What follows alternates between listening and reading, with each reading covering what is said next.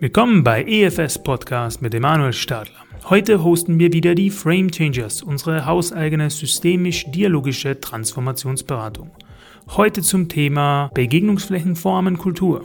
Führung bedeutet Räume öffnen mit Marion Ibitzberger und Stefanie Fieber-Granditz. Viel Spaß, euer Emanuel.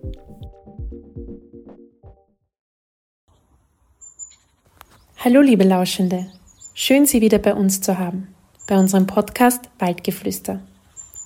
Heute sind wir schon in einem etwas herbstlicheren Wald unterwegs und hören weniger die Vögel zwitschern um uns herum, aber dafür mehr Laub unter unseren Füßen und zwei Stimmen von Marion Ibetsberger und Stefanie Fieber-Granditz.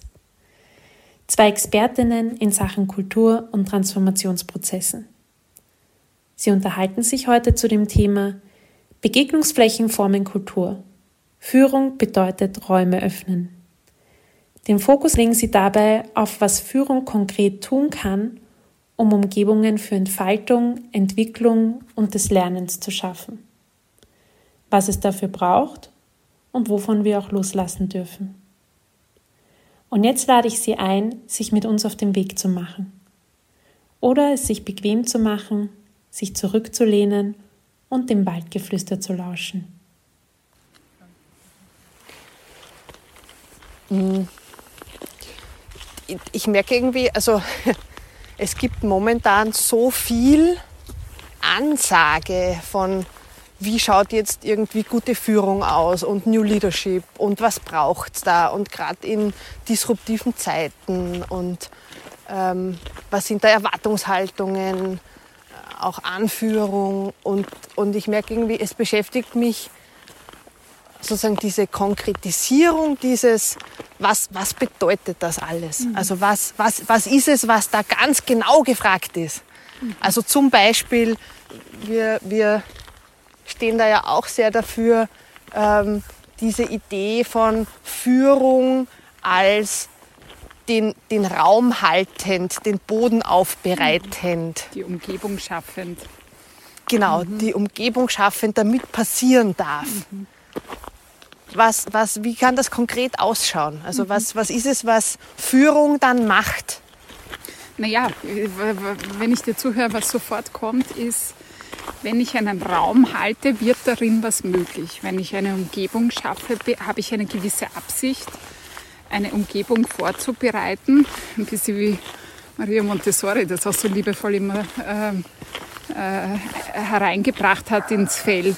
Mhm. Also eine, eine Umgebung zu schaffen, die dann macht, dass man darin wirksam wird und lernt und sozusagen äh, auch das Lernen befördert und das voneinander und miteinander sich sozusagen am, am, den Erfolg ermöglicht. Und wenn ich an Führungskräfte denke, die das vorhaben, dann merke ich, dass wir ganz oft ähm, äh, über Experimente und Neugierde mhm. an diese Räume mhm. herantreten.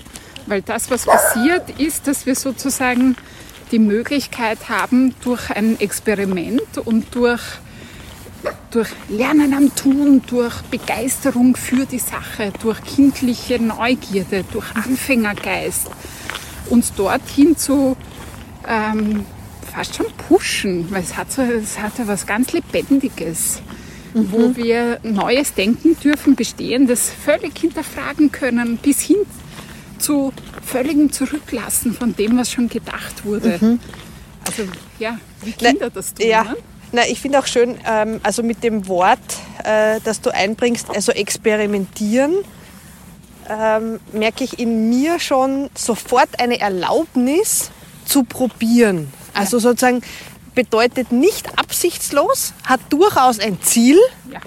oder, oder kann durchaus eine Richtung haben und gleichzeitig ist es aber ein, ähm, ein eben loslassen können von, hier muss ein bestimmtes Ergebnis herausschauen. Mhm. Ähm, ich darf dabei keine Fehler machen. Mhm. Ähm, es, es muss sofort passieren. Also sozusagen alles, was an Vorstellung kommt, die leichter eingeladen ist, wenn man sagt, du hast jetzt eine Aufgabe und die ist jetzt zu erledigen, ist durch ein, es gibt hier einen Raum, in dem experimentiert werden darf, ähm, macht es leichter, sozusagen dadurch abzulegen. Also der ganze Druck, der vielleicht auch auf, der, ähm, auf dem Versuch lastet. Ne?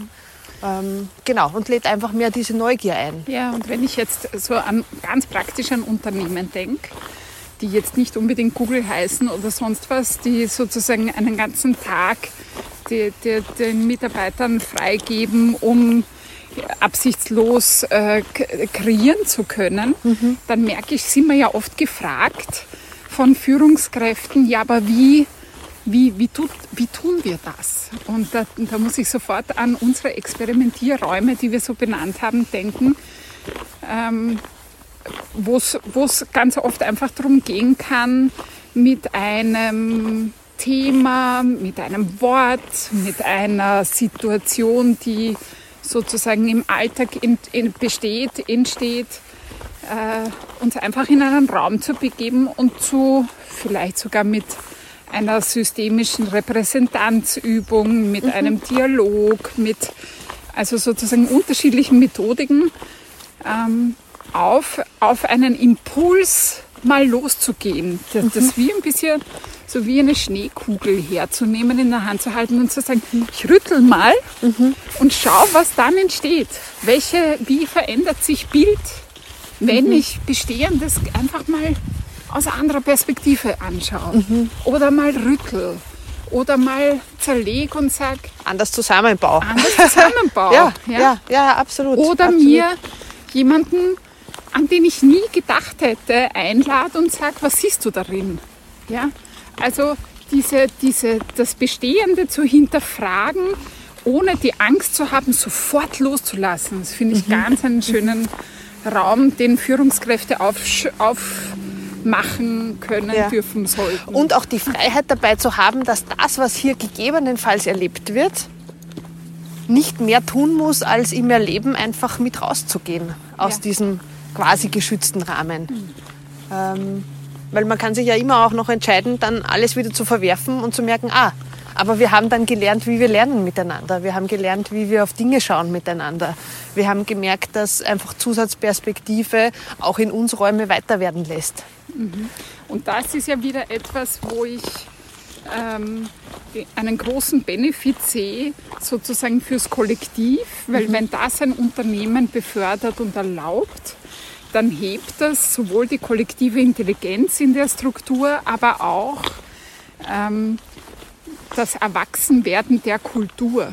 Also die, die eine, es, es dürften diese Unternehmen sozusagen selbst reifen, ähm, resonante Organisationen, erwachsene Organisationen entwickeln sich daraus, dass sich sozusagen Räume eröffnen, die neue Zusammenarbeitsmodelle sogar vielleicht zulassen, weil diese Art von ähm, Wir öffnen quasi die Grenzen oder Genau. lassen sie verschwimmen und holen auch sozusagen Wahrnehmung von außen mit herein.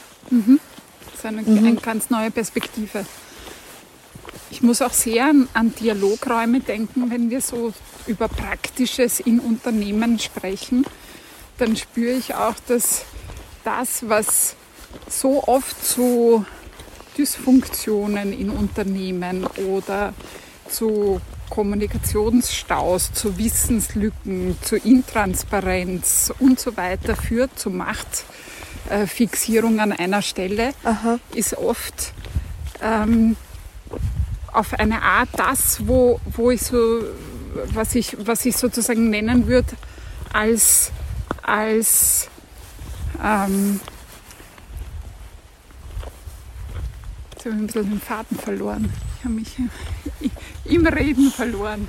Ähm, naja, du warst gerade bei, bei der Qualität von Dialogräumen. Richtig, Und, ja genau, äh, da wollte ich hin. Also genau. ich wollte gerade dorthin, wo sozusagen was, was, was diesen Dysfunktionalitäten entgegenwirkt, sind Räume, in denen wir zusammenkommen und einander wieder ähm, mitteilen, offen, offen zuhören und, und sozusagen etwas in Gang bringen, das nicht nur mit Kommunikation zu tun hat, sondern eigentlich Kulturvermittlung in Organisationen sein kann, aber auch sozusagen Werteaufbau, stabilitätsbringende Momente, aber auch Momente von neuen Einsichten, neuen Flexibilitäten und Veränderungsintelligenz befördernden mhm. Strukturen. Ja, absolut. Und ich mag, weil du jetzt irgendwie schon zwei Begriffe eingebracht hast mit dem Experimentieren und, und dieser, äh, diesem Wachsen an dialogischer Begegnung, nennen wir es mal so. Mhm. Ähm, dass sozusagen überhaupt auch dieses Einladen neuer Muster, sprich Räume aufzumachen, in denen wir explizit gemeinsam Neues erlernen, auch miteinander, weil sozusagen wir, wir begegnen einander ja nicht automatisiert dialogisch. Ne? Also sozusagen, ich bin nicht immer da mit irgendwie offenem Zuhören, mit irgendwie einem nicht vorverurteilenden Geist, mit, also das braucht ja auch Übung. Ja. Ähm, und und ich merke das allein sozusagen das Beginnen, sich einzulassen, bewusst auf etwas, was auch neu ist oder neuartig sein kann, auch wenn wir ähm, Aufstellungsarbeit vielleicht mit hineinnehmen oder sozusagen eine zusätzliche Ebene von Intelligenz anzapfen, ne? Embodiment zum Beispiel. Mhm. Ähm, dann, dann ist das allein schon etwas, was durch die Neuartigkeit uns hilft, genau wieder in anderer Qualität zu begegnen und durch Unterscheidbarkeit neue Wege zu eröffnen. Mhm. Mhm. Also ich glaube auch diese Qualität der Unterscheidung ist etwas, was Führung grundsätzlich dient, aber die Möglichkeit aufzumachen, durch eben Neuartiges überhaupt Unterscheidbarkeit herzustellen, ne? wie zum Beispiel einen Perspektivenwechsel, ähm, ist für sich schon, und das können Mini-Interventionen sein, auch von Führung. Ne? Mhm. Möglichkeiten aufzumachen, sozusagen, da gibt es das, das eine und das andere. Oder und was ganz anderes. Oder was ganz anderes ja. und wahrscheinlich auch ganz viel dazwischen. Ja. Aber sozusagen auch Unterscheidung oder Polarität zuzulassen und sichtbar zu machen damit aus dem heraus wieder was entstehen kann. Mhm. Halte ich auch für so eine ganz praktische Qualität, die immer wieder dienen kann. Mhm. Was mir, wenn ich dir zuhöre, ähm, dazu einfällt zu Führung, ist so eine, ich, ich sag mal, eine Haltung, die ich ähm, neben das Raumaufmachen stellen würde und sagen würde, ich bin da, um um, um zu dienen. Also Dieses, den, also den, Menschen in diesem Raum einfach zu dienen, zur Verfügung zu ste stehen. Mhm. Und, und gar nicht mit, mit meiner Kompetenz per se, sondern mit vielleicht Fragen ins Feld zu werfen, mhm. Reflexionsangebote zu machen, ins Gespräch zu kommen, das mehr aufmacht als zumacht, dann einlädt, Entscheidungen an der richtigen Stelle zu treffen, mhm. Mut zu machen, dass eine Entscheidung immer bedeutet, man entscheidet sich für etwas und auch gegen etwas. Fehler auf eine Art zu feiern. Mhm. Fast schon. Na, und ich finde, wenn du Mut sagst, also in jedem Fall auch der Mut, ähm, genau diesen Dingen Raum zu geben, dafür Zeit einzuräumen und freizuräumen ja. und das auch durchzustehen als Führungskraft, was ja sozusagen auch nicht ähm, selbstverständlich ist, ähm, dieser Qualität auch ähm, die Möglichkeit zu geben, sich zu entfalten. Also ich, ich, ich fühle mich sehr erinnert an unsere eigene Organisation und merke so, dass ähm, was uns in der eigenen Organisation immer besser gelingt und ich wirklich freudvoll draufschauen kann, ist, dass wir sozusagen das, was uns das Wertvollste ist, das, was uns alle auf eine Art verbindet. Ja? Wir sagen ja oft Keck DNA dazu, aber das, was uns so ganz, warum gerade wir miteinander sind, mhm. Dass wir zulassen, mittlerweile immer öfter, das in Zeremonien, Ritualen immer wieder zur Verfügung zu stellen.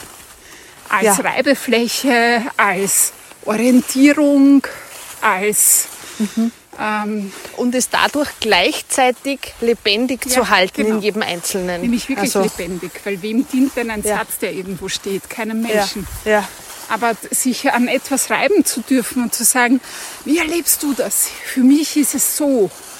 Und ich kann erkennen, wenn es nicht da ist. Ja. Weil dann spüre ich mich so an. Ja.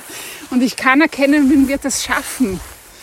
Weil dann wachsen wir über uns hinaus oder dann sind wir ja. sozusagen auf eine bestimmte Art miteinander erfolgreich. Genau. Also es ist sozusagen diese, diese Begegnungsflächen im Miteinander wachsen, lernen, tun, sich reiben, experimentieren, ist das, was eigentlich per se eine lebendige Kultur formt und am besten sicherstellt, ähm, dass es auch lebendig bleibt in jedem, mehr als jedes Leitbild wahrscheinlich ja. ähm, ausdrucken kann. Ja. Wunderbar. Also ich glaube, das ist ein schönes Schlusswort, Marion. Ich, ich, ich, ich glaube, so praktische Unterstützungsmomente für Führungskräfte in Organisationen, die sich aufmachen, auf einen sich wandelnden Weg begeben, da, da zu unterstützen, wieder ganz, ganz kraftspendende Rituale einzubauen.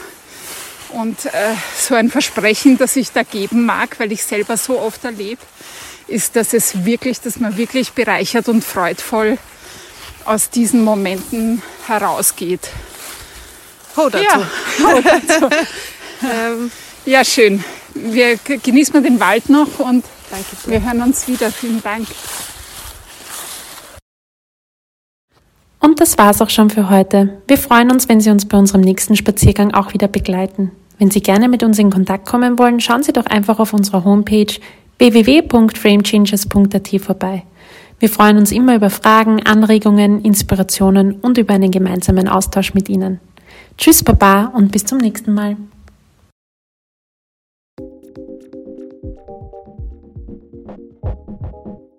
An dieser Stelle nochmal vielen herzlichen Dank an unsere Gesprächspartner oder Gesprächspartnerinnen und natürlich auch vielen Dank an euch, unsere Hörerinnen und Hörer.